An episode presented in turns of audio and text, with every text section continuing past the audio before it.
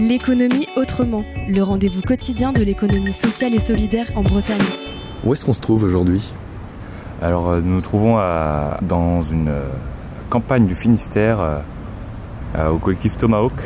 dans un lieu, dans une, dans une, euh, dans une espèce de, de lieu euh, gigantesque, une espèce de grange qui a été complètement retapée euh,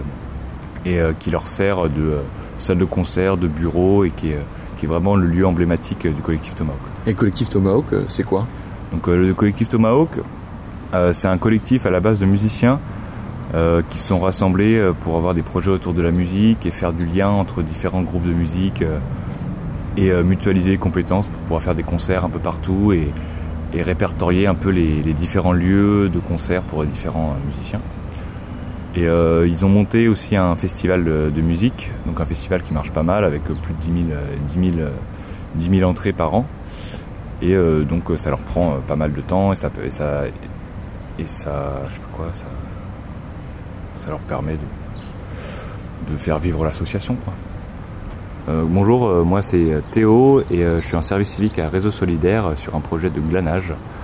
qui est le fait de récupérer des légumes en plein champ,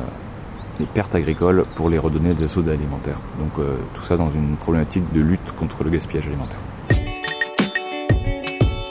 Et toi, donc, euh, tu es ici ce week-end pour une raison euh, particulière. Alors le collectif Tomahawk, il a l'habitude de, de prendre des services civiques pour réaliser leurs actions sur différents thèmes. Et du coup, ils ont décidé de, de passer par le, le réseau de services civiques de Bretagne pour proposer une journée autour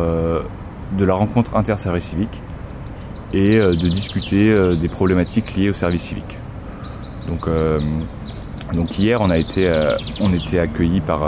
par un groupe dans, dans le lieu, par des animateurs qui ont préparé une journée autour, autour du service civique, donc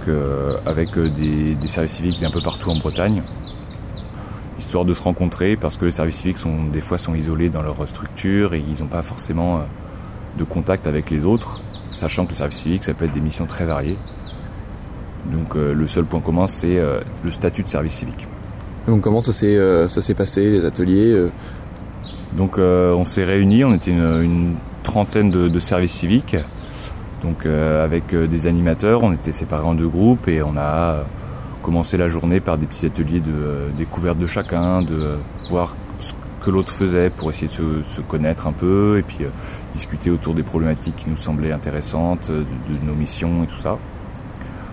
Et euh, voilà, donc ça c'était la première partie de la journée.